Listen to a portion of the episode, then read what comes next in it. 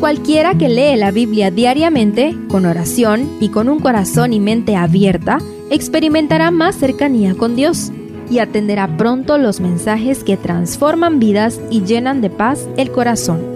Únete en la lectura de la Biblia en Reavivados por su palabra.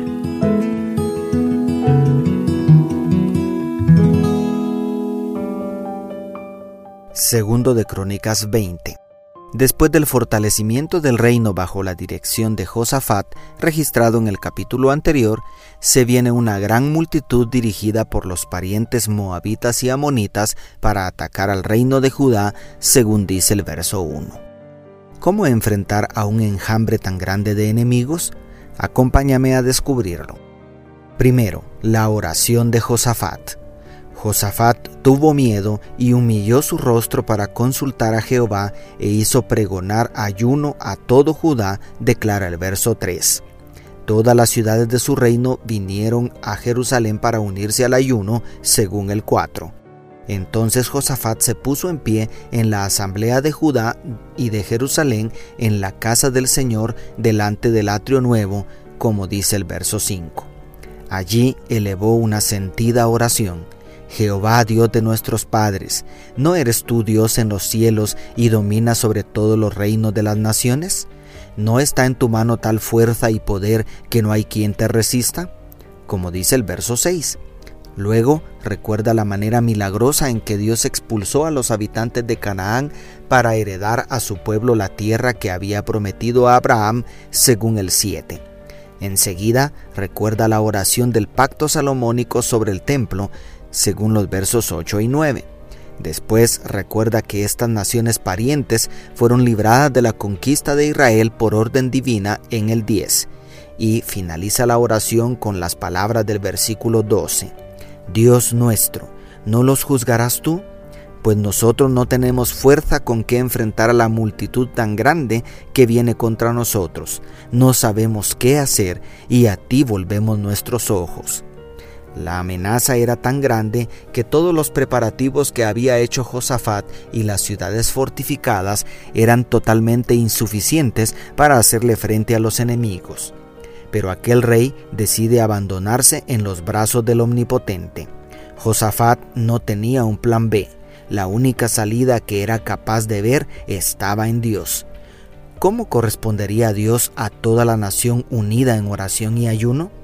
De la misma manera en que responderá a nosotros cuando aprendamos a depender completamente de Él. Segundo, la respuesta de Dios. Quizá no había terminado su oración Josafat cuando Jaaziel fue tomado por el Espíritu de Dios para decir, Oíd todo Judá y vosotros habitantes de Jerusalén, y tú, rey Josafat, Jehová os dice así, no temáis ni os amedrentéis delante de esta multitud tan grande, porque no es vuestra la guerra, sino de Dios.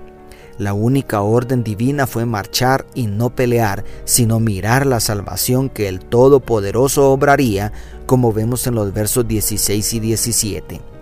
En ese mismo momento cayó de rodillas Josafat y los levitas empezaron a adorar a Jehová con los instrumentos musicales.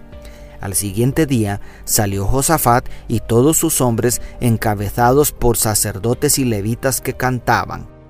Cuando comenzaron a entonar cantos de alabanza, Jehová puso emboscadas contra los hijos de Amón, de Moab y de los montes de Seir que venían contra Judá, según dice el verso 22 de manera que cuando los judíos llegaron al campo de batalla solamente encontraron cadáveres y un cuantioso botín que tardaron tres días en recoger, como vemos en los versos 23 al 25.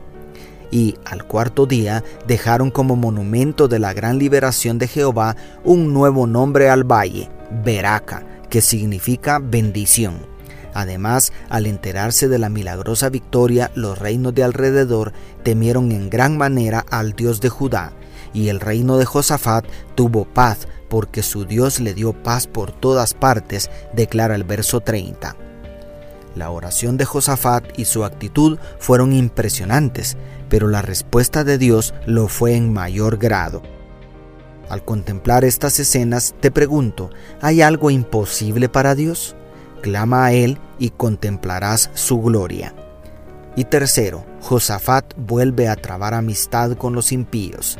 Tristemente el capítulo no termina con la gloriosa victoria, sino con el frustrante fracaso de Josafat porque decidió volver a aliarse con el rey de Israel.